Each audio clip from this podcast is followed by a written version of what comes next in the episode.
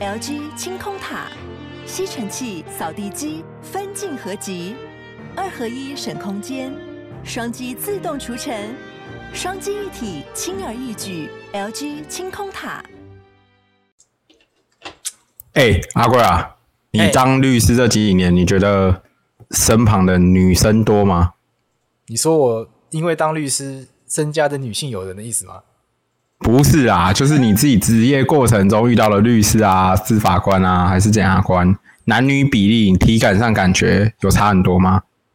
哎、欸，体感上感觉还好，因为法官、检察官其实女性的数量蛮多的，就蛮常是遇到女性的法官、检察官。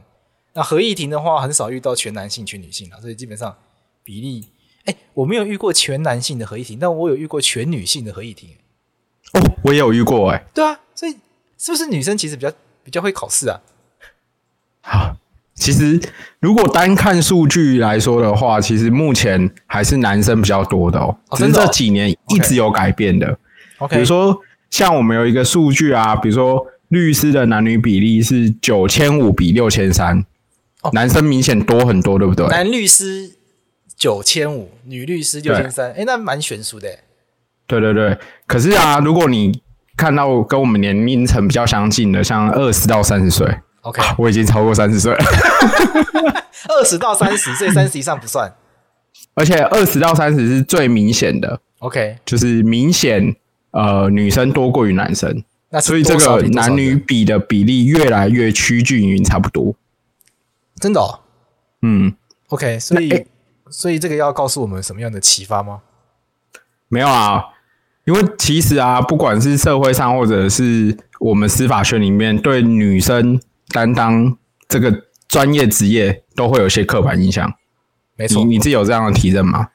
刻板印象，嗯，我我我举个例好了，你举例好了，因为我我我，比如说一样是男生不耐烦，或者是女生不耐烦，大家就很容易把当女生不耐烦的时候，就说人家疯婆子。哦，对对对对对，没错，很容易有这样的状况，很容易说这个女生情绪化了。对对对，然后我自己。遇到官司的经验啊，有时候当事人会因为台上的是女法官，然后女法官多质问一两句，然后下庭之后，他就会开始因为那个女法官的性别去质疑人家的判断。哈，是哦，到现在还是有人这样，啊、没有错。所以我觉得男女平权这条路哦，还是要继续走下去，还有很大的一步。路要走，就是现在虽然女生考上的人数比男生多了，可是社会看待女性的这个观点还是有这个偏见跟歧视啊，需要来调整。对对对，我最近啊就看了一本书，它它的书名很特别哦。OK，它它叫做《今天也要去见杀人犯》啊，今天也要去见杀人犯。嗯，这个书在讲什么？闹那么多杀人犯让他看，一年三百六十五天，看三百六十五位。哎，这本书是从韩国来的书。OK。对对对，然后他记录的是，呃，一个台湾没有没有的司法职务，叫做犯罪侧写师。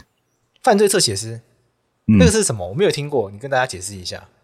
哎，简单来讲，比如说像大家如果看呃一些韩剧的影集，或者是美国影集，都有出过。出现过这个犯罪侧写师这个职业啊，其实犯罪侧写师他主要是透过心理学啊，或者一些地缘描绘的方式，去协助调查人员去测绘未知的对犯罪对象。因为有时候我们在遇到一种像韩剧很难改编那种连续杀人魔的案件啊，对，比如说曾经有一部电影叫做《杀人回忆》，哦，你你有看过吗？没有诶、欸，电影我不熟，电影。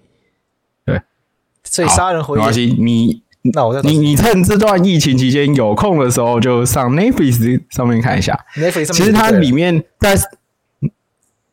哦，对不起，你先继续说。好，像《杀人回忆》这这部戏啊，它就是改编于韩国，它有一个真实事件，叫做华城连环杀人案。OK，华城连环杀人案就是这是一个真实事件就对了。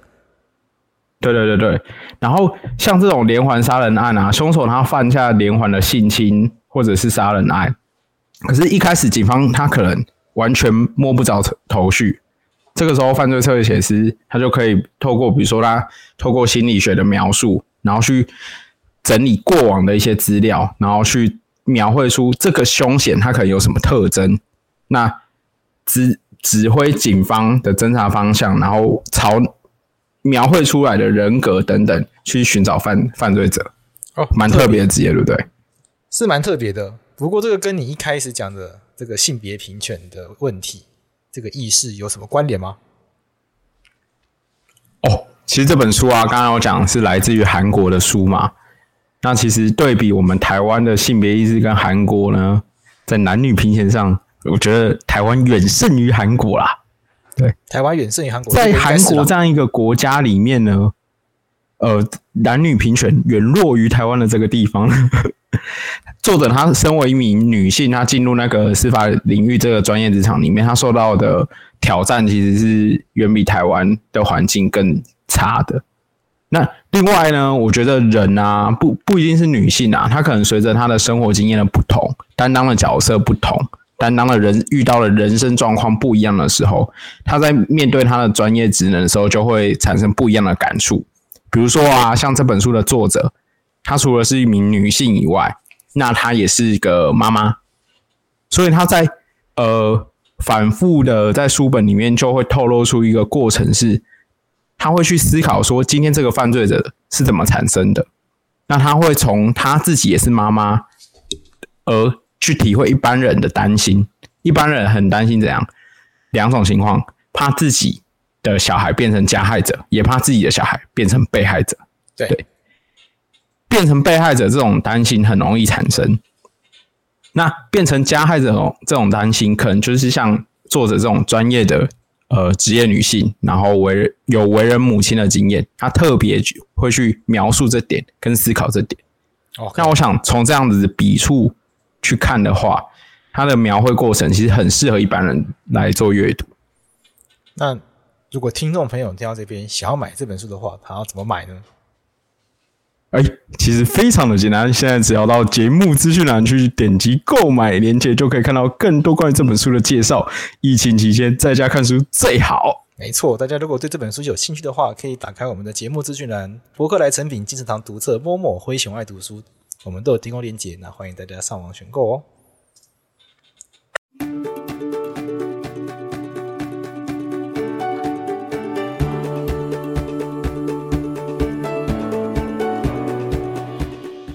爱情征服一切，征服一切。用牺牲笑我服，对，打造新世界。噔噔噔噔，可以，可以，可以了。T 哥，T 哥比赛第一名也不需要，也不需要炫耀成这样。哎，第一，哎，我后来发现啊，我后来回去看的影片，哎，真的有一些我们听众真的听了那集之后，他就下去留言这样子。你说去你 T 哥比赛影片下面留言吗？对，但我就好奇是干他妈每人每个都长得一模一样，你最好看出我是谁啊？一堆人说什么来看洛伊，那你最好是看得出来我是哪一个人呢、啊？那每个人都戴帽子、穿制服、戴口罩，最好是看得出来。哎，你自己看得出来是哪一个吗？我倒看我自己都看不出来我在哪里啊，我都忘记了。你寻找威力，可能寻找洛伊啊，找到那个人，我们送他打败大全套。哎，这个不错，但我不知道答案，我不知道答案，他自己都认不出来自己。我自己都不出来我自己，超好笑。该寻找洛伊。好了，洛伊一开始会唱歌是因为为什么你要唱歌？因为今天的我们今天的主题跟歌曲很有关系嘛，跟歌有关，有跟有歌有关。对，说到这个跟歌有关，今天的这个今天我们要讨论的这个歌手这个乐团，好像跟你的青春成长故事又有一点关系。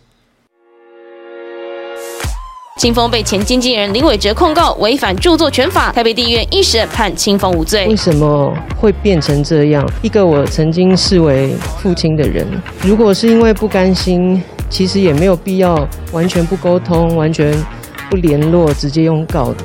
本院一百零九年度名著上字第十号林伟哲音乐社有限公司与吴青峰等人间呢著作权争议的有关财产权侵害之事件呢，四月一号上午哦九点二十五分宣判。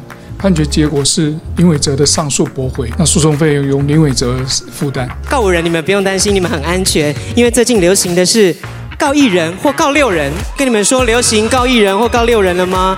你们难道没有看到我整个人身上写的就是伤心欲绝？有时候会有点扛不住的是，妈妈现在还得要担心这件事情，这是我最难过的。对啊，这个这个真的是一段故事，就观众可能不太知道，我个人其实是有另外一个身份，我是猜歌高手，认真，认真啊！你是这个江江浩又可以见证啊！我每次猜歌，我都我都是冠军啊！我跟朋友猜歌，我永远都是冠哦，他很会接歌词啊。我很会接歌词，也会猜歌。那个前奏一下去，对不对？我跟你讲，不用一秒我就知道，我就知道答案。真的你对你你对华语流行乐坛有那么熟？非常熟悉，非常非常熟悉，我不开玩笑。OK，跟我去 KTV 就是嗨啦，就这么简单啦。那你什么时候跟我们唱歌啦？的解封之后啊，啊，你每次去就把都只唱五月天而已，这边装逼。没有，我现在会唱别的、啊，我会唱别的，好不好？好好好，下次唱苏打绿下次的你你好会唱今天案件故事主角的歌吗？很硬的突然转进来了，他会唱苏打绿的歌，赶快把他转进来，不然大家聊什么时候啊？苏打绿的歌我会唱，但我觉得苏打绿歌讲一讲每个人对苏打绿的记忆的最有记记忆的歌好了。好了好了，我我我先讲啦，我先讲，就是是我记得是这个二零零七年的时候，哎、那时候我高一，然后那时候大家手机都是 Sony Ericsson 的，然后大家都是去 Foxy 下载那个那个盗版的音乐，然后再放到手机里面，然后蓝牙传这样子，然后所以我那时候手机里面就有那个小情歌，印象非常深刻。二零零七年十二月三十一号，哎，那时候喜欢一个女生，然后她没有她没有跟我在一起，跟别人在一起，然后我就从我学校就是这个沿着这个新竹市的这个呃护城河畔，把我的手机打开这首音乐。啊，那时候那耳机还没有那么发达，就让它就是放那个扩音这样子，然后在我的左耳就这样子沿着河畔听着小情歌走回家。对，这小情歌怎么会是享受什么？享受就是想要爱情但得不到，所以就听个小情这样子。小情歌怎么会是失恋的歌啊？我不，我因为你知道不是你要知道一件事情，因为那时候数位串流还没有那么发达，你没得选择，你手机有什么歌你就听什么歌而已啊。对不对？那你手机里面只有小情歌哦。我说没有，那时候有很多歌啦，什么呃什么借口啦，因为那是二零零七年嘛，所以那时候呃那个我记得牛仔很忙，周杰伦那个专辑刚出，所以有一堆他那个专辑的歌，然后就小情歌那时候，因为小情歌为什么会放？你知道，因为它太特别了，因为清风的声音实在是太特别了，所以那时候就是扮演一个很重要的角色这样子。嗯，因为苏打绿就是小情歌这首歌爆红。好了，我以你来，你当下的情绪。比起那个牛仔很忙，听小情歌好像稍微适合一点。对啊，是不是？是不是？对，而且他说，就算我在这个大雨这个大雨之中，在这个城市奔跑，对不对？这个很很合理，很应景当时那个气氛那样子。说到城市，苏打绿有一首歌就叫做《城市》。哦，我知道，我知道。哦，我最喜欢的歌是《无眠》啊，《无眠》哦，OK，无眠。对，不愧不愧是这个台南人，《无眠》是台语歌，对不对？对对对，而且。嗯一般原本会以为唱台语的歌，特别是乐团，都会是一个比较硬的状况。嗯，就是可能会觉得会像灭火器那种或五百那种乐风。对对对。那苏打绿的《无眠》至少是我听用台语唱台语情歌，然后乐团唱台语情歌，我第一个觉得哦这么柔，然后听得很舒服的一首。呃，我苏打绿的歌对我来说没有太多连接到自己的。故事，因为我都是喜欢，我单纯喜欢它的旋律了。那你没有发现苏打绿有一首歌叫做《小星星》？哦，哦我知道。嗯，他们的一个演唱会专辑叫做《故事未了》，有最后一首歌叫《小星星》，它里面有一个旋律是贯穿他们冬春夏秋冬四张专辑的。对，我知道。嗯嗯，我觉得这个超屌的。嗯、就是我发现这件事情的时候，是他们要宣布休团之前，他们宣布休团的那一年就开始举办，就是全台湾的巡回演唱会嘛，就开始最后一波捞钱。对了，那 他休团那一年你在做什么？他休团那年我在当替代役。来，所以就回到为什么一开始我要唱替代役，这是一个巡回啊！哎、欸，真的很会铺梗的，很强哎！啊，哎、欸，他们宣布休团的那一年的第一场巡回演唱会在台东的铁花村，印象非常深刻。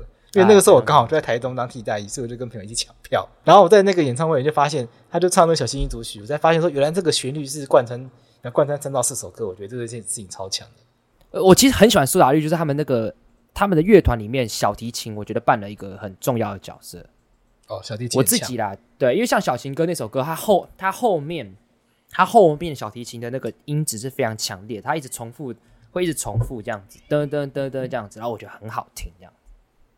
就他们其实他们作为一个流行乐团，运用古典乐的元素运用的非常完美，哎，对对对，非常非常厉害的，对啊，很强。我觉得台湾的华语乐、华语的其他乐团、独立乐团、流行乐团大概没有办法玩古典乐的元素玩到这个程度。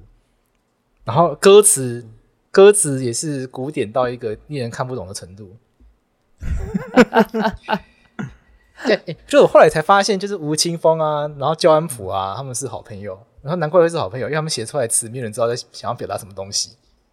哇塞，你这个在表，你这在表哇达哇哇！哎不是我现在在表我自己你敢放进去？你你哎，以上言论只代表杨贵志立场。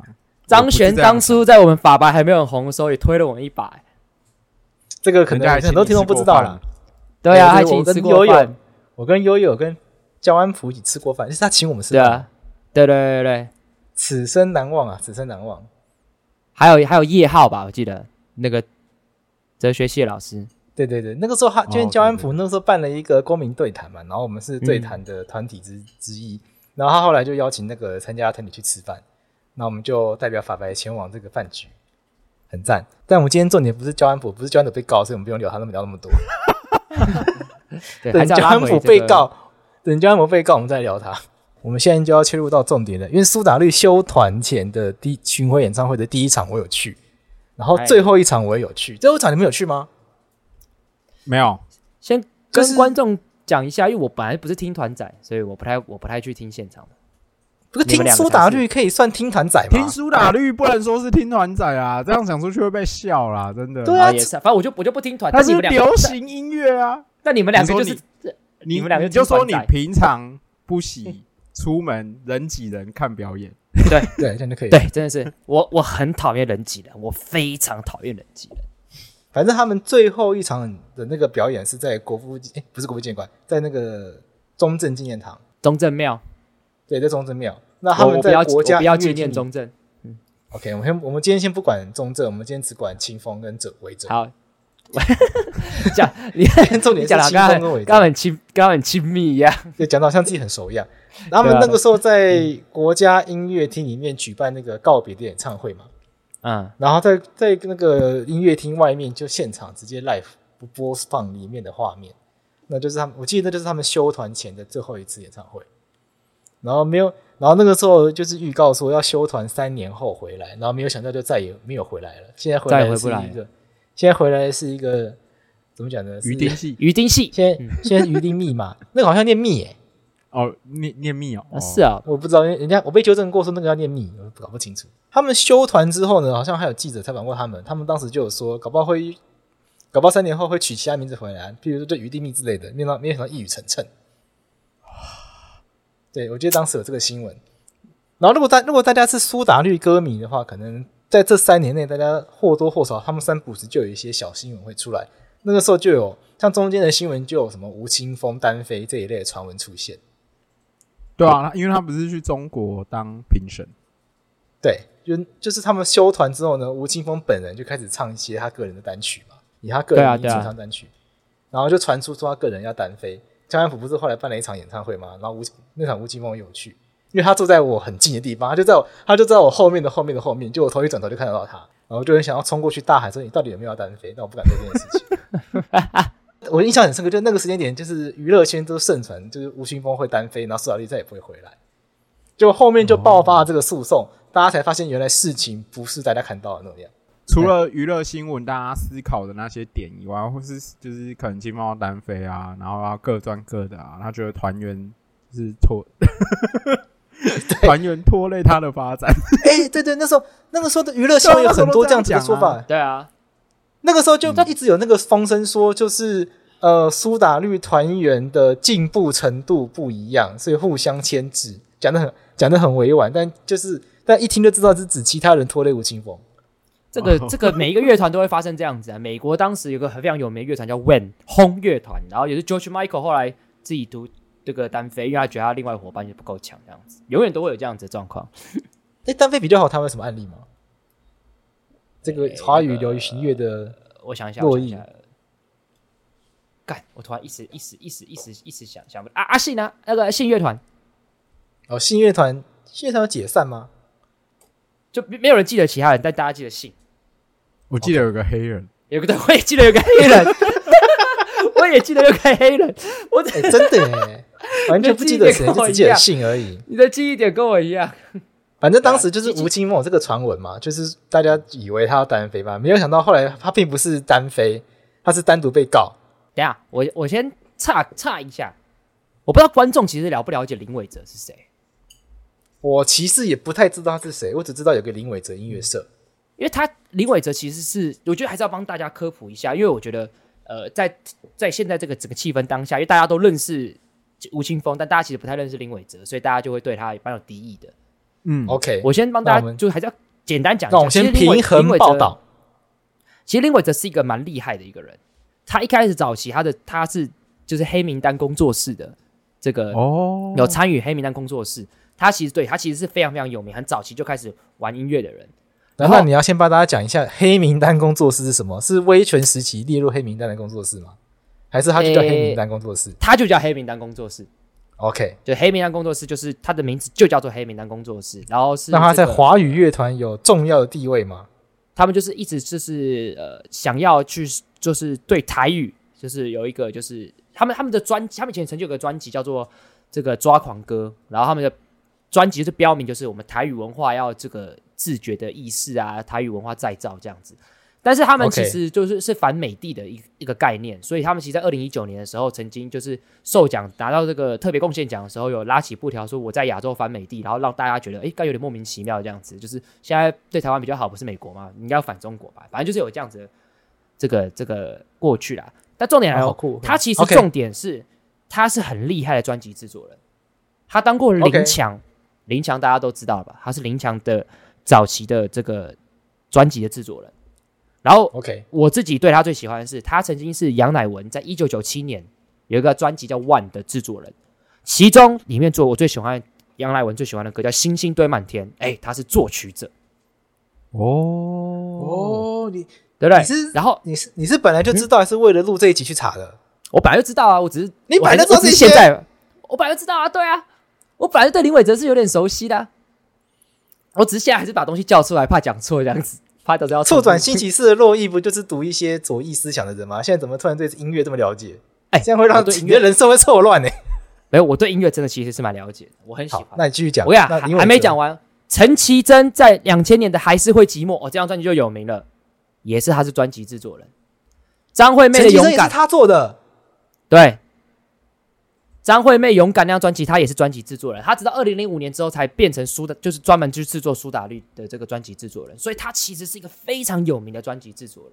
嗯，哦、那她很强哎，她做出来的专辑都很强。对，她在音乐圈其实是有地位的。大家可能会觉得她谁啊？为什么可以欺负我清风？哎，没有，她其实在音乐圈是相当有地位的哦。其实我可以推荐观众，就是如果你对某个专辑很有兴趣的话，其实你可以去查一下专辑制作人是谁。他往往都是一些你好像听过，但你其实没有很了解，但他其实是很有名的人。欸，这我觉得这蛮好玩的。对，所以其实他在音乐圈是有一定的地位的，还是先跟大家讲一下这样子。那吴青峰，吴青峰是谁？你要跟大家科普一下吗？哦，吴青峰，等我我我先查一下，因为我怕我讲错。我记得吴青峰最厉害的是是，他学历很厉害。我不知道大家知道这件事，他不正大的吗？对，他就正大，但我记得他在正大，他好像修了就是很多个科系这样子。他是双学位，我记得他好像是是双学位还是三学位？呃，维基百科是写双学，维基百科是写说，对他中文系广告学广告学位，但我记得其实他好像有修。你看，你看，有有有有没有？我查一下，果然真的，他是就读中，对，有没有？有没有？对不对？是不是？他还有辅系、气管系、辅系教育学系。有没有？他毕业时一共修了高达两百三十学分。哎，我印我对他印象就是这样子。哎，可是就我所就我所知，中文系的人，中文系的人就是为了怕那个毕业，嗯，没有可以一展长才的地方，他们就会 是不是要讲很低的东西？哎哎哎哎，我觉得也这样讲不太厚道。没有想，因为我姐自己就这样子啊。你要想台中文系现在有一个人立了一个标杆了，台湾通勤第一品牌。这个何 A 跟晨晨都是中央中文的，有曾经我在网上看到文章说，他们立了台湾的这个中文系立了一个标杆。哎，你看人家有实力，他都不去修，多修其他那个，不为自己找后路。我我觉得是他们没那么认真吧。还是人家程度有差？你看中央的是 Podcast，人家这个是金曲奖呢。哦哦，哎，说不定有一天 Podcast 也可以站上。对，你看你也站上卓星奖啊。我们卓越新讲我拿走了，不好意思哦。窝头发。哎，不过真的很强哎，他这是等于修四个学系哎。我我我对他的印象就是这样子。哎，你要想，我们东吴法律，我们三个人东吴法律念了五年，也不过一百八十几个学分，他嗯，两百三十个学分哎，系上第一名毕业。这边我要打岔一下，我也两百三十个学分啊。对，你双你也是双学位对，但我没有再辅修了，塞不下去了。我家法律修可能有两百三十个学分。你修过两百三十三十次吧？单以次数来算的话，但是前高中跟大学都都市长奖哎。对，所以我我我基本上我可以这样子，他们两个互就是这个官司啊，叫顶尖对决啊，真的是顶尖对决。对，真的是顶，这样这样讲起来真的是顶尖对决。他就他当初就选错了啦，他应该去双主修法律系啦，就不用在这边痛哭流涕、出庭崩溃。对不对？当初修那么多，就是没有修到关键的，对不对？要为自己留后路，就要留那个日后可能会用到的东西，就有点可惜啦，可惜啦。好，但我们今天重点还是要跟大家讲，就是观众一定好奇，到底发生了什么事情？对，他们是回到是师师徒关系嘛？现在就撕，就是等于是撕破脸。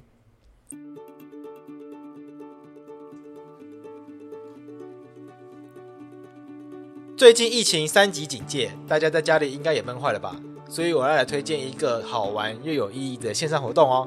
六月十九号，礼拜六，由彩虹平权大平台所主办的线上活动，从早上三点到晚上六点。这个活动要来庆祝同志可以结婚满两年了。本来这个活动呢要在凯达格兰大道举办，但是现在因为三级警戒，所以改成在线上举办。它叫做彩虹来照路，做活逗热闹。这个。不好意思，因为台语不太好，所以请容我用华语来发音。那同婚两周年纪念活动由彩虹平权大平台在 Facebook YouTube 上面做线上直播。那本次线上纪念活动有四大亮点：线上联合演唱会、议题倡议、平权认同卡、爱人无惧 T 恤，还有 IG 滤镜。那有表演艺人哦，像是理想混蛋的基丁、曹雅雯、于佩珍、法兰。还有变装皇后玛丽安，以及还有重要的议题宣讲，关心相关议题的朋友千万不能错过哦。而这次为了因应两周年，彩虹平权大平团也推出了限量经典小物，超有质感的平权认同卡，不只是一张精致小卡，同时还支援一卡通功能。此外，爱人无惧 T 恤还有 Instagram 滤镜，让你无论在线上线下都能够与爱同行，彩虹随行。六月十九号星期六下午三点，请准时锁定彩虹平权大平台的 Facebook YouTube。同婚两周年线上推平权，一起挺平权哦！啊，对了，最后还要跟大家介绍一个全球第一气泡水品牌 SodaStream，今年也特别支持性别平权，推出明日之爱商品，包括随身水瓶、提袋都是彩虹设计，那概念是爱、平等、灿烂。现在可以在恒龙王官网买到哦，而且彩虹平权大平台有提供专属折扣码，在六月底前到恒龙王官网输入 LGBT 专属折扣码 LGBT 就可以享有折价五十元哦。同时，台湾还有限量二十台的彩绘款气泡水机，那这部分将在七月与二十位倡议者 KOL 合作彩绘后进行义卖，义卖所得会全数捐给彩虹平权大平台。想要看更多活动和义卖商品资讯，请见我们的节目资讯栏哦。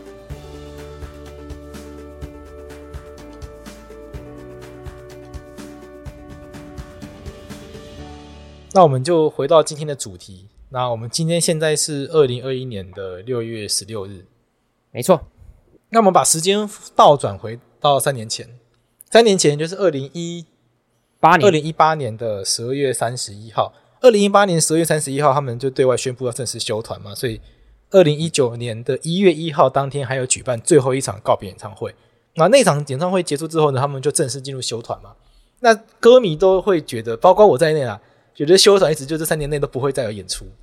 那三年后会再回来，但其实但是其实我们如果去看他们的判决书的话，我们在做这集的时候，我们看了全部的判决书，我们发现苏打绿。他们的团员主张，其实二零一九年一月一号起，他们就已经正式的跟李伟哲解约。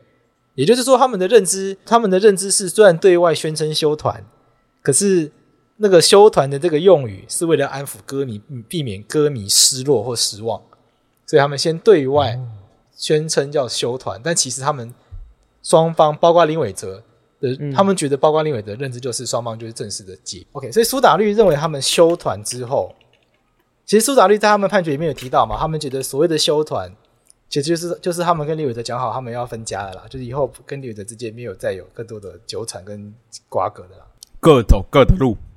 就各走各的路嘛，所以我们所以在所以在那一年，那个那个时候，清风跟林伟哲还有发一个共同声明嘛，我们的新年祝福。清风觉得该对自己的生命负责了，伟哲也支持这个勇敢的决定。好，一路以来，我们累积了难以言喻的情分，在工作上无条件信任，在音乐上总是默契同步，像是父子，又像好友，是师徒。有的时候又密切到开玩笑，说是在谈恋爱吗？这个关系会不会太复杂了一点？这个关系真的非常非常的复杂。不过大家 大家也不用想太多了，因为那个里面就写到说，韦泽的音乐之路有女儿陪伴，所以人家有女儿了。嗯，对，OK，更复杂。要这么复杂就对了啦。对啊，好了，要我们反正这个部分呢，苏打绿啊、青峰他们觉得，二零一九年开始就独立的啦。就宣布独立了，走自己的路了。没有想到，二零一八年十二月三十一号那个分手声明看起来是好聚好散的声明。哎，到二零一九年发生什么事？二零一九年是清风去参加那个青峰去那个中国参加中国，哎，不是是参加一些中国的娱乐节目。对，到入了一些视参加到中国参加这个海选节目，了一些我是歌手。哦，那哦，那那清风在我是歌手这个，在这个在我是歌手这个节目上面，他就唱自己的歌嘛。啊，那唱了自己歌的，没唱自己歌，本来以为我做自己出来独立嘛，那自自己唱自己歌当然没有问题。没想到收到林伟哲的存证信函。哦，林伟哲好聚好散，说好的好聚好散，一切泡为泡影，幸福了。其实大家如果因为这一波他们之间这个纠纷其实闹上台面嘛，然后吴青峰常常在脸书、IG 上面去抒发自己的心情嘛。对，嗯，就是当时吴青峰他有描述到他收到存证信函当下非常非常的震撼。他说他没有料到本来当初说好的和平分手会演变到这个局面。他说他收到存证信函的当下，他他他觉得双方一定还有一些误会没有理清。那林伟哲会发存证信函，当然是认为这个合约其实还有效嘛。那我们这时候就要来讨论了。那这个合约它有一个关键之处，这个合约到底有效或没效，它会影响到一件事情，因为这个合约将所有的著作权都授权，而且是专属授权给林伟哲。嗯，那这边又有可以帮大家解释一下，专属授权跟如果这个专属授权有效跟没效的话，它在法律上会有什么样的差别？如果专属授权的话，基本上就是。所有关于重置啊，还有我们一般所说呃著作权法会有一些公开演出、公开传输的这些权利权利啊，会全部的都给予了呃授权人。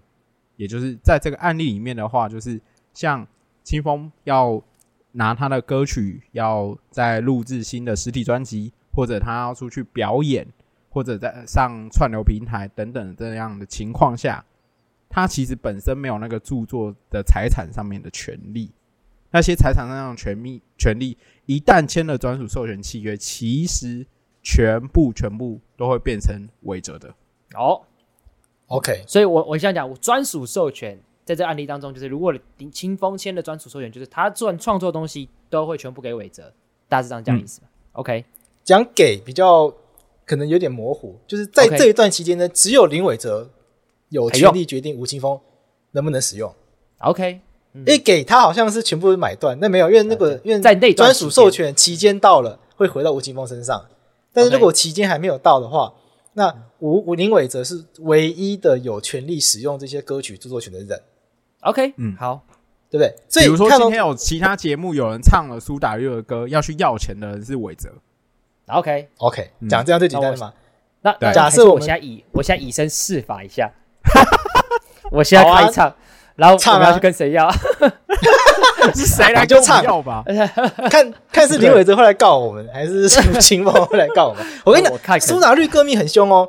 你如果我在这边唱苏打绿的歌，嗯，搞不好是苏打绿的歌迷会去告发你。不要这么、啊。不过这个著作，我我不是说我去那个铁花村的第一场告别演唱会吗？嗯，等下你被凶然后我在那个演唱会里面情不自禁地发了现实动态，嗯，立刻被旁边的人严厉的制止，吓一大跳。手机被摔吗？啊，你就假粉啊！就是就是立刻旁边就有，因为旁边就有记者队，就他很严厉，但是他也很亲切，他就跟我说，苏打绿的演唱会不可以拍任何的影像啊。然后因为那个也那因为这个是我对有有那个限动纠察队，因为这是我人生第一次参加苏打绿演唱会，所以我不知道苏打绿的演唱会的文化是不可以拍任何的影像跟照片。有这个潜规则，因为一般的，因为一般的门票上面都会写什么禁止摄影啊、录影啊。可是干你去大港开唱或者去 Legacy 那个动态都嘛狂发，好不好？你去 take 拍的少年之类的，他还会他还会再 retake 啊，对不对？他会去 repost 啊这个这个潜规则是时这个间序不同啊，因为那个时候还没有现在这这一两年的限动文化这么频繁。这种文化是不是有点像是，是不是像拍鞋少年在唱那个暗流的时候不能拍手？哎，我不知道，我不是听团仔啊，我不知道，我是看大家 在讲这件事情。反正就是每一个团都有自己的文化。那我我没有任何的冒犯的意思，就是我完全尊重。那嗯，就是既然苏打绿的文化是绝对的著作权至上的话，那你你要以身试法的话，我也不反对啦。那我们就来看看是谁会来告，就一定会有人来告就对了。你在那要个场域有心理准备。是个外国人啊，误入打绿国。最关键就来了，双方的落差或者双方的分歧点，从这边开始就出现嘛。到底二零一八年的十二月三十一号之后，双方之间到底还没还有没有这些歌曲的授权呃专属授权的相关的合约？那这个又很麻烦，因为如果专属授权合约还有效的话，那吴青峰等于就侵犯到吴英伟哲的著作权。对，虽然歌曲是他写的，可是他专属授给林伟哲了，所以后续才衍生出几个主要的诉讼。第一个就是民事诉讼也被告，因为你要赔人家钱；第二个是嗯著作权法有刑事的责任嘛。哦，没有错，在著作权法的呃九十几条那边，只要你有违反像比如像重置啊或者三呃公开传输、公呃公开演出这些权利权利的话，那著作权法除了民事可以请求损害赔偿以外，它在刑事的呃范畴里面其实也是有刑责，通常就是大家可以去去看条文啊，大概是三年以下的这些刑责。除了歌曲的著作权以外，林伟哲他也主张他们之间的经济合约是有效存在的，就经济合约也没有终止。所以哦在经济合约没有终止情况下，苏打绿就自己跑出去不弄什么鱼丁糸吗？那理论上经纪公司不是可以抽成吗？所以也伤害到林伟哲的这个商业利益。不过这边比较有趣的事情是，他这边这部分经济合约部分，他不是林伟哲主动来告，他是苏打绿自己主动来确认双方经济关系不存在。嗯就是苏打绿可能已经哎、被这点其实还蛮重要。假设经济的契约还在的话，像可能这中间清风他赴中国上一些节目，那这些中间的报酬，对应该如何去瓜分，都会是问题啊。按理儿来说，这个经济合同如果还有效成立的话，那么林伟哲有这个合同上的权利来去要求这个分派利润。啊，没错，好，这好我们先不不愧是我先回来不愧是留学过北京的人，字正腔圆啊！在天子脚下体会中国共产党带来的新中国。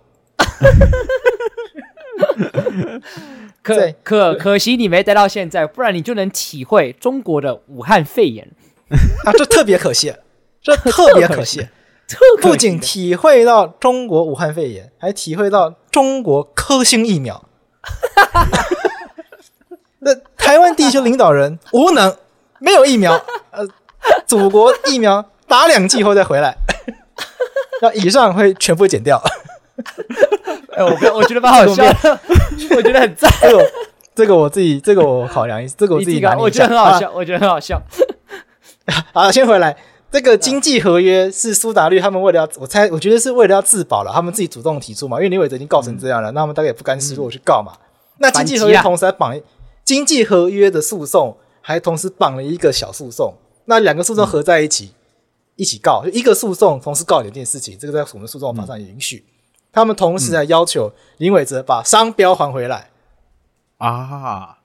就大家有没有想过，苏打绿还给苏打绿？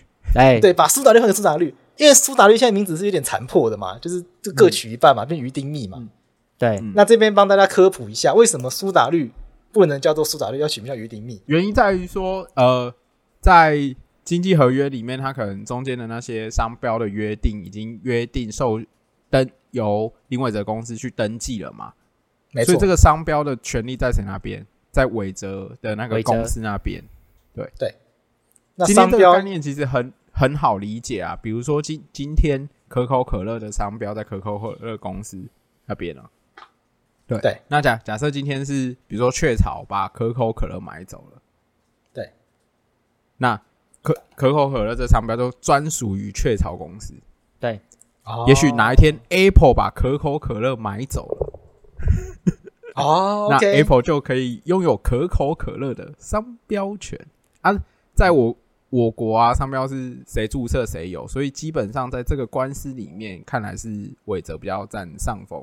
对，没错，在经济合约的这个诉讼，就是他们苏打绿、林伟哲的这个一系列官司里面呢，基本上就两大，就是两大路线了。一个就是唱歌有没有违法，第二个是经济合约到底有没有有效终止。那经济合约绑了一个商标，就很不幸的这个商标部分，很不幸商标部分呢，这个苏打绿他们输掉了，所以目前这个部分苏打绿没有办法把苏打绿要回来，所以苏打绿现在。不能叫苏打绿，只能叫约定密。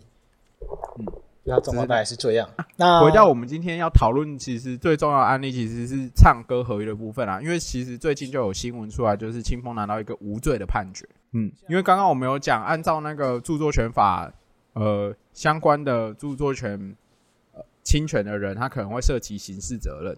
对，没错。那台北地检署其实针对清风是起诉的。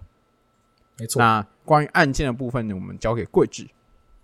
那现在关键就来了，明明吴青峰跟林伟哲在二零一八年十二月三十一号手牵手共同发表这个手牵手牵手手牵手是吴青峰讲，不是我讲的。吴青峰在法庭上自己说他我爱永远 在你左右。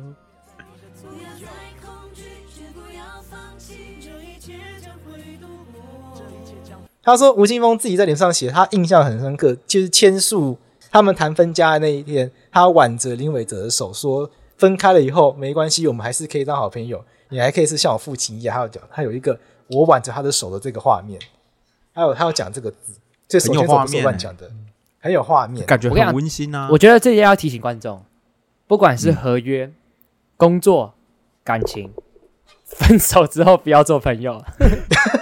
以后别做，以后别做朋友，朋友不能牵手。以后别做朋友啊！你越强调你和平，你越强调我们哦，以后还是可以吧？没有，都会出事。你如果大家去看吴青峰的版本呢？吴青峰自己在脸书上版本，他说他印象很深刻，因为他那时候跟林伟哲说，分手后你还是可以当我的制作人。因为我们刚刚一开始讲，因为林伟哲不是到处当人家贞节制作人，都很强吗？这也不一定要。在他二零零五年之后，他就只做苏打绿的制作人，看起来是这样子。对，所以吴青峰一直是说，以后虽然你不是我经纪人，但你还是可以当我的制作人。我有些专辑还是可以给你做，因因为你是我的父亲。他有一些这样子的，他心里是这样嘛。句好散，对啊对啊。可是你打岔一下，打岔一下啊，你打。这听起来像是我我们分手了，但我们可以去当炮友啊。哎，你这样吴青峰歌迷会不会生气啊？不是，可是你不觉得听起来就是有点像这样子吗？就是。就是其实感情已经结束了，就这件事情听起来是不太可能。然后，但我也不知道了，我随便乱举例了。然后大家不会有些人分手，有些人离婚之后反而变成一辈子的朋友啊。反正吴青峰的版本说，他有挽着的林伟哲的手，说分 呃 分家之后，我们还是可以，你还是可以帮我做专辑。可是林伟哲说，我们要断就要断得干净，所以他也从此相信他们之间是没有合作上的关系。没有想到林伟哲。却突然发这存证信函来，那我们现在就要讲关键了。为什么林伟哲觉得还有道理？原因在于我们去看判决书的话，我们可以看到他们双方之间的合约是怎么样约定的。这件事情对法律人来说是很棒的，因为林伟哲跟苏打绿他们到底签什么东西，基本上不为外人所知晓嘛。我们怎么可能有机会去看到人家之间合约怎么签？但是，嗯，这个案件因为它闹得实在太大，有非常多判决书出来，那判决书基本上是公开的，所以相关的内容呢，大家现在上网看判决书都看得到。以下我们跟大家说明的内容都是在网络上判决已经公开的资料，那我们并没有办法去取得更多我们所不知道的东西，所以同时也要提醒大家，我们所看到的也只有判决书上面提到的资料，所以也许有更多的事实是没有在判决书上面显现的，那这也会是我们这一集所没有办法去处理到的东西，所以大家不能把我们这一节内容当成全部的案件的全貌，所以这边要先跟大家打个针，提醒一下这个案这个让这一集的内容是有它局限性的。在判决书里面呢，我们会发现林伟哲跟苏打绿他们有三，他们主要有三大合约，有三本着，就他们的合约关系是以三本着，第一个着台着是词曲版权授权合约，那这个就是今天的关键。那另外两个合约呢，则是唱片合约还有经纪合约。那这部分我们先忽略不谈，不然我怕这个内容会变太复杂。总之呢，词曲版权授权合约其实按照名词就很明显，它就是要处理版权的授权问题。在这个合约里面，就是要处理歌到底是谁有财产权？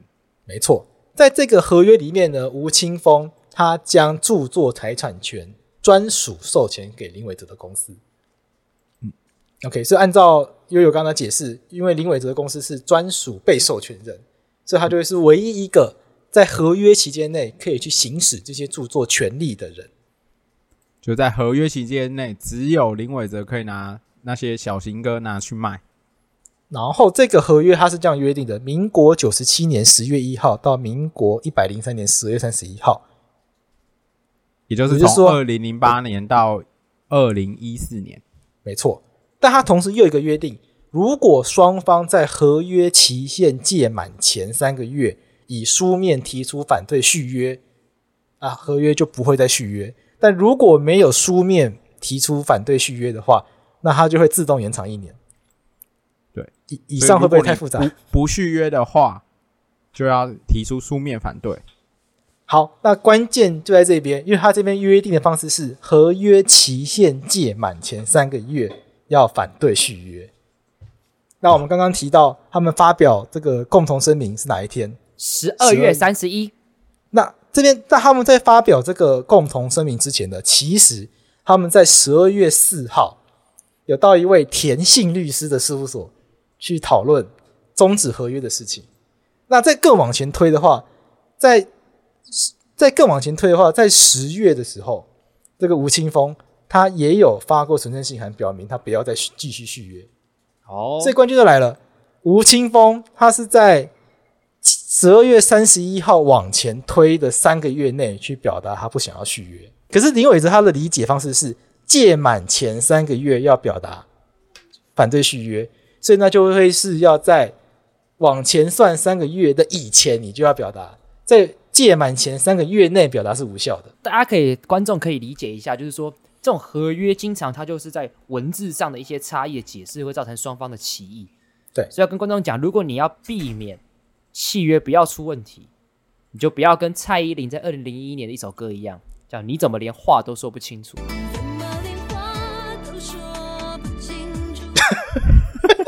契约写清楚一点，就比较不会出问题了，对不对？但因为这个约定方式在台湾非常常见，就台湾不管是经济合约、授权合约，像我们跟出版社签的版权合约，其实有类似的约定。对对对。所以这个合约到底要怎么解释？它在台湾其实是法学界跟司法界争论不休的一个问题。那这件事情在外国人眼中会觉得很奇怪，就是台湾人写合约为什么写的一个看不出来到底要怎么解释的一个条款，而且它又非常常见。届满前三个月要表达反对，那它到底是届满前的三个月内呢，还是届满前三个月之前？呃，举例来讲，就是比如说，到底是要在九月三十号以前。提出书面说不要续约才有用，还是在这三个月期间呢？就是十月一号到十二月三十一号这段期间有提出说法，哎、欸，我不要续约喽，都算是有效的。没错，所以这个届满前三个月的解释方式，这就是中文的奥妙。他写届满前三个月，但是刚刚悠悠的两种解释方式听起来都很合理。没错，对，OK，、啊、所以这是中文语语义的极那个啊极限，其实对律师有利啊，就是可以制造更多纠纷。中华文化五千年，欸、我这样讲，我我这样讲很对吧？那份约一定双方都有律师看过，我才不信他们混到混到这么好，花个几千块、几万块找一个。而且他们双方叫出来的律师都非等闲之辈。哎，我是这这这真的是，真的很厉害。像他们谈那个，他们谈分家的时候，不是在田姓律师吗？嗯、这个田信律师我也认识，是这个业界非常有名的前辈。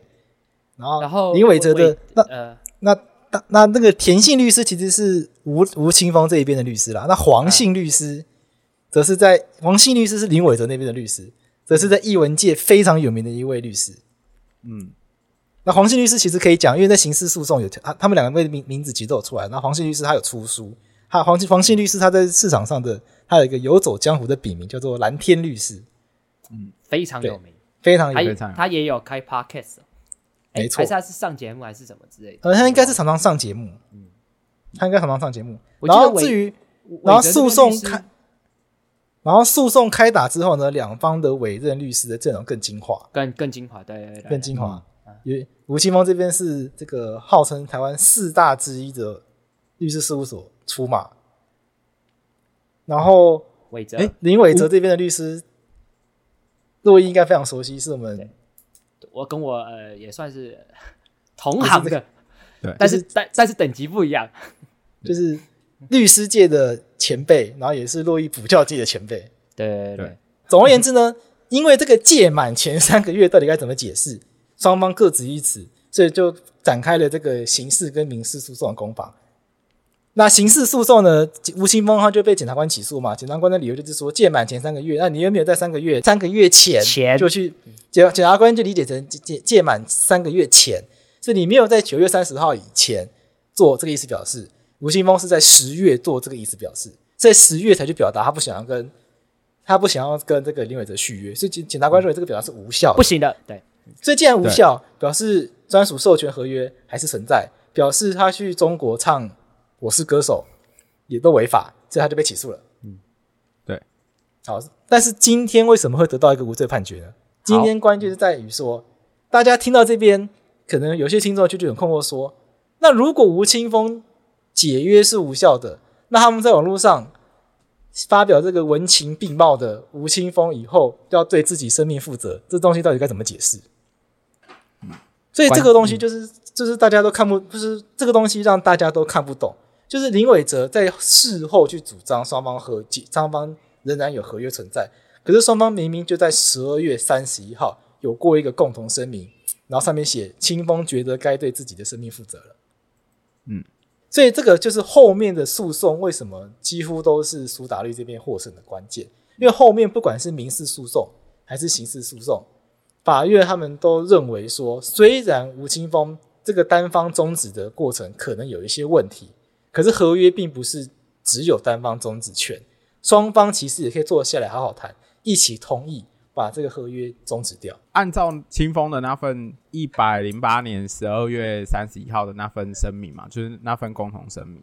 因为这个份共同声明后来其实在诉讼中很重要。那大家可以想一下一个时间点，还有我们刚刚的争点。我们刚刚的争点就是到底要在九月三十号以前解约，用书面，然后说不要续约才有效，还是呃十月一号到十二月三十一号来做这个主张都有效嘛？那呃，检察官起诉的原因，他采的解释是说，哎、你没有在九月三十号前用书面，所以就等于是没有效的。你主张你们双方已经没有契约，这件事情是没有效的。因为按照我们刚刚一开始知道的事实是，清风发存证信函通知林伟哲的公司说没有要续约这件事情是在十月二十六号，所以从检察官的角度来看，他。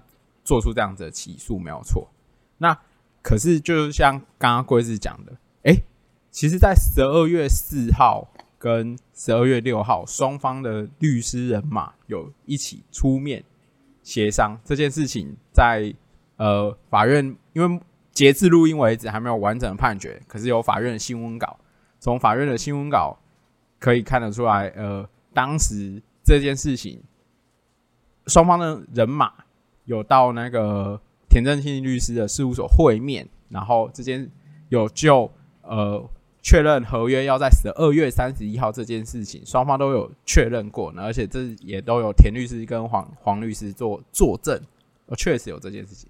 所以呢，后来法院除了依照刚刚贵志所提的那个东西啊，就是那份共同声明以外呢，再加上这些证证词。法院认为说，哎、后面这个你们有协商、有一起要发的这个声明，是可以取代原本契约里面要三个月前用书面解约这个东西。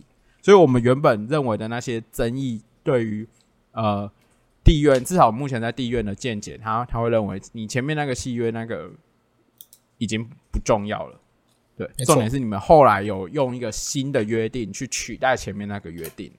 对就是吴青峰当时解约的时候，也许时间点上面存在一个不确定的风险嘛？到底这个届满前三个月，到底是要在九月之前还是十月之后？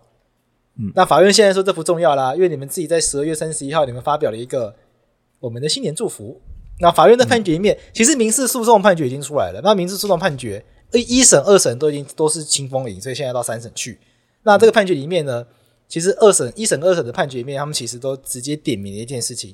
他们认为十二月三十一号的这一份文件，应该就可以看得出来，双方是真的要完全的结束彼此之间的关系。像一审法官他在判决书里面，他就有写到说，一年后随着合约到期，清风思考了许久，那个被鼓励也被保护很好的一个孩子，有种依赖的心态，巴拉巴拉巴拉，所以清风觉得该对该对自己的生命负责任的。韦哲也支持这个勇敢的决定。他说：“如果如果这个和声明贴出来之后呢，双方的合约关系没有终止，林韦哲仍然要拥有专属授权的权利的话，那吴青峰要怎么样对自己的生命勇敢负起责任？林伟哲到底要 勇敢支持什么决定？其实法院 民事诉讼的判决书在判决书里面。”法官其实写的非常非常的白，那法官当然是用比较法律文言文的方式去讲，但是其实法官意思很明确，就是你既然都支持他的决定，那你又要说这个声明发出去之后，双方还有合约关系，一切都要听你的，那你到底在支持他什么决定？对，这个大概是一，这个大概是民事诉讼法官这边这个想法了。那当然，刑事诉讼的判决书还没有出来，但是目前我个人的推测应该是大同小异，因为。因为刑事诉讼，至少从那个法院公布的新闻稿看起来，那个理由主要的理由是差不多的，讲的是差不多的嘛。那在民事诉讼中，法官还讲到一个原则，就是尽反言原则。禁反言原则意思是说，任何人主张法律上的权利，不可以跟他自己客观上的行为有所矛盾。就你不可以嘴巴上说一套，然后做的是一套。说法官说，说分手就是分手啦，对。就是不可以说分手，其实心里还想要复合，然后等事事后越想，觉得分手不甘愿，又回来吵复合，这就是目前林伟哲的状况。哇塞！当然，我们法律的节目，我们保持一定程度的中立，就是从判决书上来看，以判决书的结果来看的话，法官的意思其实应该就是这个样，因为法官就说林伟哲在声明里面说吴青峰要自己当制作人。自己出来唱歌，要对自己的生命负责，并且鼓励、支持也祝福，表达舍不得。那既然你鼓励、舍不得、支持也祝福的话，你客观上行为就是鼓励、支持他出来勇敢的为自己生命负责，自己出来自己出来处理自己的工作。那你到底，你客观上行为是这样的话，你就不可以再去主张说，啊，其实双方还没有解约，吴青峰出去唱歌相关的授权、相关的经济合约。都还要听林伟哲的，这样子的一个主张就会违反法律上的禁反言原则。嗯，我可以我可不可以白话这样的理解？就是虽然你们原本有签个契约，但是你们后来做了很多事情，其实已经告诉你们说之前那个契约怎么样是一回事，但你们现在已经都不要了，就这样。嗯，对，没错，在他们案件事实可以简单成理解。在我看来，就是有他们后续用新的约定去取代原本的约定了啦。没错，哎、欸，所以我这边我还想提醒观众一件事情，不要小看。Line message 这些事情，这些对话其实都有可能成为你诉讼当中很关键的这些证据。那法官也不是白痴啊，法官又不是说什么哦，你签了什么才是什么，没有，你跟你签了一一个东西，你后面的一些发生一些对话那些东西，都可以有机会成为在你诉讼当中对你有利或是不利的证据，所以这些都要小心。简单来说，判决其实是看脉络的，他不会单、啊、单从一个角度就去看。那个如果用股票投资的话，我们不是看单一 K 棒，我们是看趋势的。哎，没错，那个投顾老师很常讲这个。所以这个案件呢，OK，所以再帮大家整理一下，所以这个案件呢，契约上是约定有一个假有一个有争执性的约定，但是法官去看他们在脸书上共同发表这个声明，所以后来拿着这声明去翻盘，所以真的是在诉讼的过程中，大家要总是要非常小心，在脸书上发言有时候会变会变成一个关键性翻盘的一个证据。嗯，那我想最后，那我想这个案件我们就先讲到这一边，因为。因为林伟哲跟四个苏打绿之间的纠纷，很有可能还还是会上诉嘛。那民事诉讼部分呢，还在最高法院，所以后续可能还会有不同的结果。除了我们继续关注这个案件以外，我们也可以同时来学一些跟著作权有关的小知识。我想跟大家分享的是，在我们这个年代啊，创作好像变得越来越容易。比如说像以前，以前。我们听那个明星出道的那种乡野传奇，就是那种什么在阳台晒衣服、唱歌很好听、被挖掘、被星探挖掘。我小时候综艺节目都是这样讲的。你说在阳台唱歌哦，根本不是这这么一回事。其实当年早期的艺人要发掘，都是靠一些特殊的裙带关系。我跟你讲，我等下就去阳台唱歌。我等下就去哦，干。对。啊，可是，在我们这个年代已经不一样。就是假设创作者他们想要自行创作词或者是音乐，那目前至少有很多平台都会有些发行的合合约等等的，可可以工作你使用。那你也可以，比如说像台湾很有名的，就是把音乐上架到 StreetVoice 啊，对，接生，对，类似这些平台。那这些平台其实呃。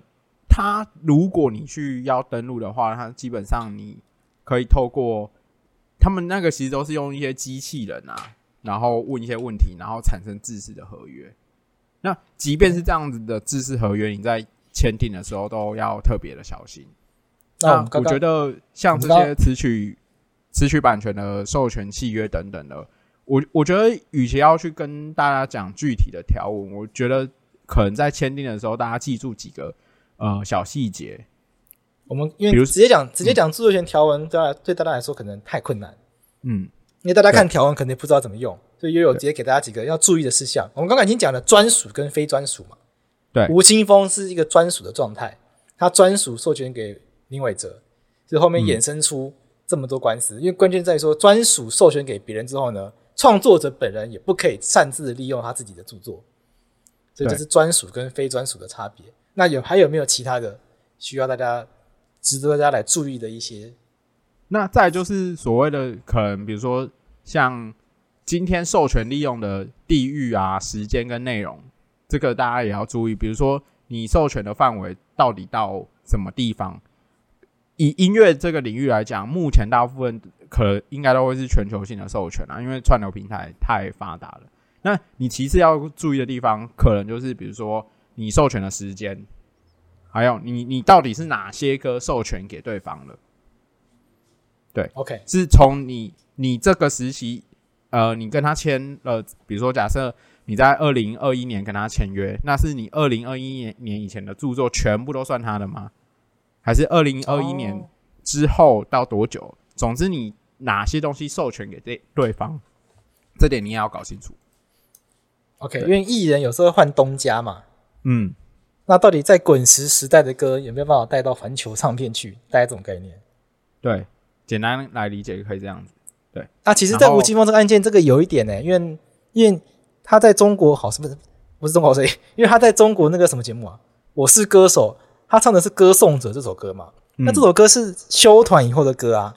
嗯，可是林伟哲就主张说，因为合约还没有解解除，结束，那他们合约约定是。合约有效期间的吴青峰全部创作都授权，也就是说，吴不是因为合约签约的当下，吴青峰可能还不红，市场率还不红，民国九十七年还不红。嗯，这么约定方式是以这合约只要有效，这段期间全部的歌林伟哲都获得专属授权。对对，所以这其实也是一个很可怕的约定方式，等于是全包了，对，全部包走，就从出生到死亡。对，从出没错，就大概这概念。然后大家还要特别呃，如果你对于你的创作比较有意识，比如说你有一些国族意识，然后我也有看过一些呃这种授权条款里面，它其实会要求，就是假设这些你的作品要上架到哪些地方的时候，你要配合做调整，也有也有看过这种约，就大家要仔细看，不要让自己的创作精神被受限了。这个。这个嘻哈要改成说唱的这种概念，说唱。可能不止这样子，可可能在你的嘻哈词里面要加一些歌咏中华的那个，rap rap China，歌咏新中国，颂扬共产党，没有共产党，没有新中国，China is the best。再来就是，其实，在清风这个案例里面，最重要的就是你合约结束前的。你比如说这段合约是五年，那刚刚就有一个三个月的争议嘛，嗯、就是这个契约会不会有这些自动续约的条款？哦，对，我觉得这点是一般人可能比较少会想到的。对，可是你就简单想一下，就是假设今天你去租房子，然后有有时候时间到了，我们可能跟房东瞧一下就还好，还可以用口头。这样瞧瞧瞧，然后房东也你们之之间可能就瞧一瞧就好了。可是，在著作权的状况下，这些授权契约往往不会是这么一回事，因为它的经济利益其实对一个红的团来说太庞大了。对，对啊，你看苏打绿这个红成这样，哪有？嗯、你说，而且我觉得不管怎样的创作者都要先有这些意识，很重要的原因是因为现在的环境还有网络环境，就是你。没办法预料到你什么时候会爆红啊！哦，这真的没有错哎。我换个方式，我翻我换个方式翻译啦。还记得大家观众听的时候，应该是听到我以前跟贵子聊过婚姻契约吧？其实我们不都讲到说，相爱的时候其实怎样都不是问题嘛，啊，你不爱的时候都什么问题啊？所以一样嘛，你签的时候干你不红的时候，妈谁鸟你？所以你又要意识到，干他妈我有一天会红，我他妈我有一天红的时候，妈这份契约他妈超超级重要的，所以签的时候就要很小。你签的时候你就要。抱着一个心情，就是干，我现在是周杰伦，我现在他妈跟你签这个契约，才会对自己最安心。嗯、我们在我们律师在建议大家思考合约问题的时候，你要把各种极端情况都要想进去。对，因为合约纠纷到最后走上诉讼的状况都是极端状况，没有极端，没有人要打诉讼。对呀，因为对啊，因为没有到极端，表示说大家都还可以和解，大家可能还可以坐下来谈，大家都还可以让步。但但是像苏打绿这个案件。打到这个程度的，在台湾演艺圈极度少见。嗯、其实我在这个我在做这一期节目之前呢，我有想过在法白做一个专题，就是说这个艺人经纪合约的特别专题。有，我们做了一波整过啊。在做了一波整理之后，发现除了苏打绿以外，几乎没有人闹上法院过。就法院判决书几乎找不到。譬如说维里安会和解掉了，像像维里安也有纠纷，可是就没有像。就没有像这个苏雷闹成这样。S.H.E 其实每一个人好像都跟华原有一些后续的一些小小的纠纷出来，嗯、但是其实也没有也没有像这个苏打绿闹成这样。呃，二十年前蔡依林跟她的前东家也有过纠纷，那到最后是仲裁，嗯、用仲裁方式处理掉。嗯、那仲裁是、嗯、因为仲裁结果是不公开的，仲裁简单简单来讲就是一个不公开的判决。我们讲比较。简精简版的解释方式是这样，所以我们也不知道后来蔡依林那个案件，仲裁庭是怎么样断定他们之间的关系，只知道后来蔡依林有赔钱。所以这个有一本很有名的书啦，皮特树有跟大家分享过一个至理名言嘛：如果可以简单，谁想要复杂嘛？对不对？这个在契约里面太真的是太中肯了，难怪他书可以这么大卖。至理名言呢、啊？没错，所以契约一定要想到。哎、啊，你先讲，你先讲。嗯，而且刚刚有跟。大家提到就是你那些专属授权的范围，通常一般的约，它就是会把所有的权相关的著作权权利都规范进去，比如说像重置啊、公开演出、公开播送、公开传输，这些权利是很很呃很广泛的。我们这样理解好了，无边无际的啦。对，它这些无边无际的状况会无边无际到你到时候可能要把你的歌曲拿给你邻居阿桑。在他店里面播都不行，因为你已经专属授权出去了。对，就像大家在新闻上会讨论说，吴青峰是创作者，创作者不能唱自己的歌，嗯，对，对，吴青峰在比赛唱自己的歌，反而要被告，所以当时很多歌迷不谅解，不能谅解法律的制度，不能让给林伟哲。但我们假设林伟哲是有道理的话，那确实是这样，因为林伟哲是专属被授权人嘛，那他本来他是在法律上面他就有权利决定吴青峰能不能在那叫什么地方？在忘记。中国唱那些歌，对对对对对对对对，因为观众也要了解一件事情，虽然虽然他是创作者，但是一一个歌能大红大紫，我想创作者当然非常非常重要，但他不会是唯一的要素，他还有后面有很多很多很多很多的事情。那这些事情大家都要去把它思考进去，不要带着完全不要完全百分之百带着粉丝滤镜在看这件事情。对对对，大家、其实我会建议说，大家看这个官司，不要就是觉得说吴青峰这一点可怜，林伟哲一点很可恶这样子。对，举例啦，现在法科电台大家都很喜欢珞亦，都忘记主持人是杨贵智。哎、没有我在那边半夜剪到两三点，谁会认识刘若英的声音啊？哎，对这，这个资料跟观众讲，对，因为毕竟这个想题目啊、剪辑啊，其实都是贵智在弄，尤其是我们最近这个因为防疫期间，像我们三个人这样各各种不同音轨、器材都很不足状况底下，其实贵智真的是很辛苦的剪，还要被观众靠背什么音质不好。我跟观众讲，干音质就是不好嘛，啊，我们花花时间解决了嘛，麦克风也买了嘛，耳机也买了嘛，你这次他妈在靠背音质，吗干林老师欸在靠背音质，麻烦就直接汇钱进来了啦。对啦，干就没钱，我替代役我还他妈不能拿钱呢，虽然也不是我剪辑的啦，但是但很辛苦嘛。好啦，在这边要在这边还是要呼吁一下，大家以后在 IG 上面分享，多多帮我分享一下法科电台的节目啦。哎那 take 若意的同时，也 take 一下我，我的粉丝数就 take 一半。贵智跟悠悠，对对对。对。就是我们有，就法白粉、法白桂智、悠悠跟若意，马上大家四个一起 take 起来，对。不要再只 take 若意了，我很在意这件事情。而且，好了，回归正题，像一个创作者，他可以红到一个程度，他中间有很多人的帮忙，很多的资源是没有经纪人、没有唱片公司、没有制作人，他其实也没有那个舞台去表演。哎对，所以双方在后期，当艺人红到一个程度，后面要想要单飞，想要自己成立公司，或想要去其他的东家，这些中这些过程，所谓的恩人、所谓的老师、所谓前辈，要怎么样去跟他们维系一个很好的关系，然后双方和平的结束，真的非常困难。嗯，所以回过头，一开始的合约就要非常重要。那在那吴青峰在签这份合约的时候，他一定还是个小咖，因为当时好像是在海洋音乐界挖掘的吧。嗯嗯，就当时没有想到有一天会变会上到小巨蛋，有一天会到会到那个对岸去这样子，让他可能都没想到的状况。可是，在签约的时候就要想到，有一天如果变成这样的话，这个合约我我要我对我来说到底有没有保障？嗯，那当然在当然在还是小咖的时候，你可能对于合约没有太多谈判权利。那刚刚悠悠就提到几个，至少合约的期间你要知道，比如说合约它就是五年，它会自动续约，那也就要知道说，当我红了之后呢，假设我三年就红了，那我再忍两年，那我自己就要知道时间快到的时候，我就要赶快主动来谈。我们刚刚讲届满前三个月，那我自己就要知道这边可能会有一个争议是，这个届满前三个月到底是到九月三十号之前呢，还是十月一号才是起算？哎，这边可以推荐大家，如果真的要订类似的约的话，可以比如说你在后面挂号做一个例示啊，对，做个例示，好比就就好就可以解解决后续契约解释的问题。例如那例如，那如果你已经签了的话，我会建议都做九月三十号以前也讲一个。解约，对，十月一号之后再讲一次，对，对，就就就一句话一句话可以讲两次啊，一个便当吃不够可以吃两个啊。没没错，一句话讲最好的方可以加式在两次啊你在赖你在赖嘛，然后你就那个十一点五十九分说，哎呦哎，我们会，哎，我们不不不我们不要好不好？然后他没回应，然后再说一次再说一次，然后就打两次啊，不小心打两次，哎，两个时间都有了，刚可是这边要刚好。注要注意，如果假设是书面的话，还是要用哎，对纯正书信函。对的书书面还是要。我刚才假设假设因为 line 算不算书面，这其实在法律上也会有争议。也会争议，对对，嗯然后还有你哪些东西要授权给别人，你也也都要特别的注意了。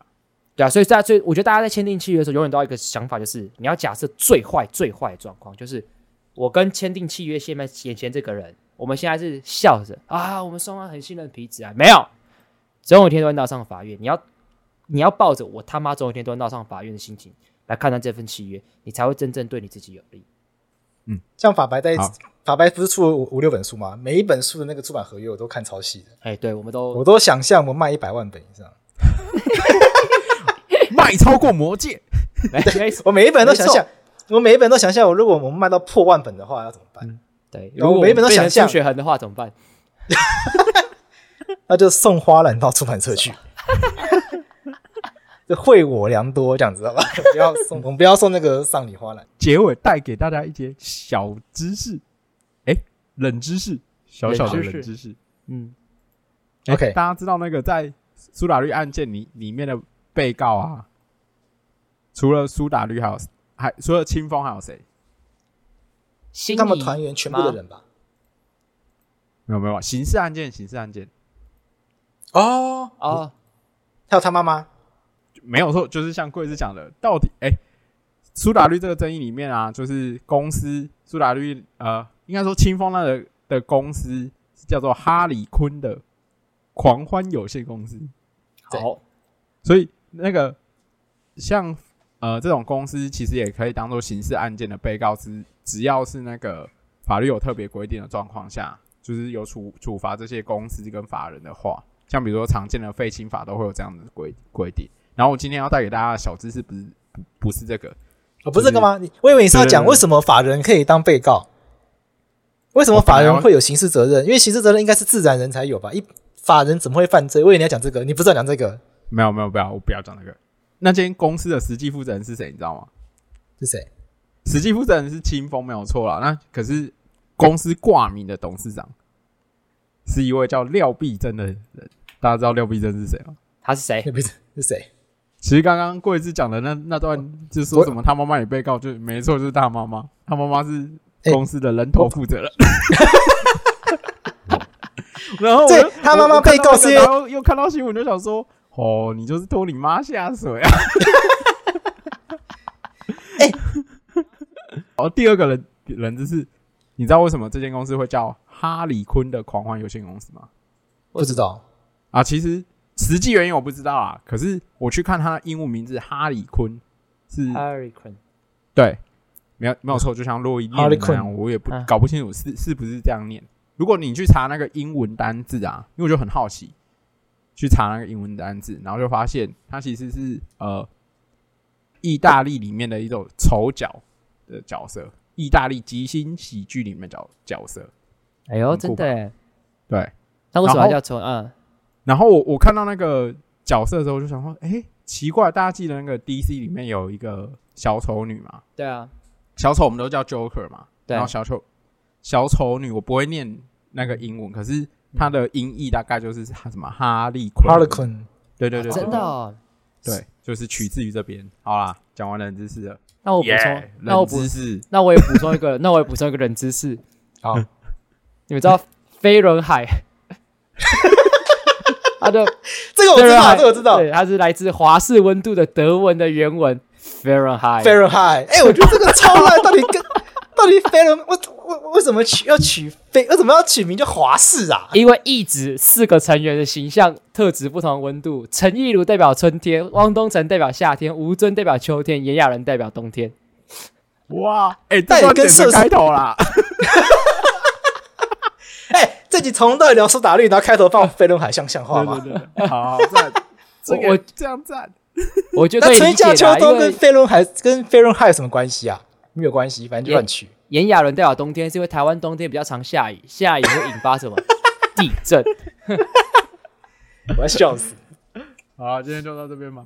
好啦，今天就到这边。好，希望透过这个诉讼，大家可以学点东西啦。那就这样子，拜拜。那我们后续再观察，如果后续的诉讼还有不同发展的话，我们之后再跟大家介绍。那我们就到这边，谢谢大家，拜拜，拜拜，拜拜。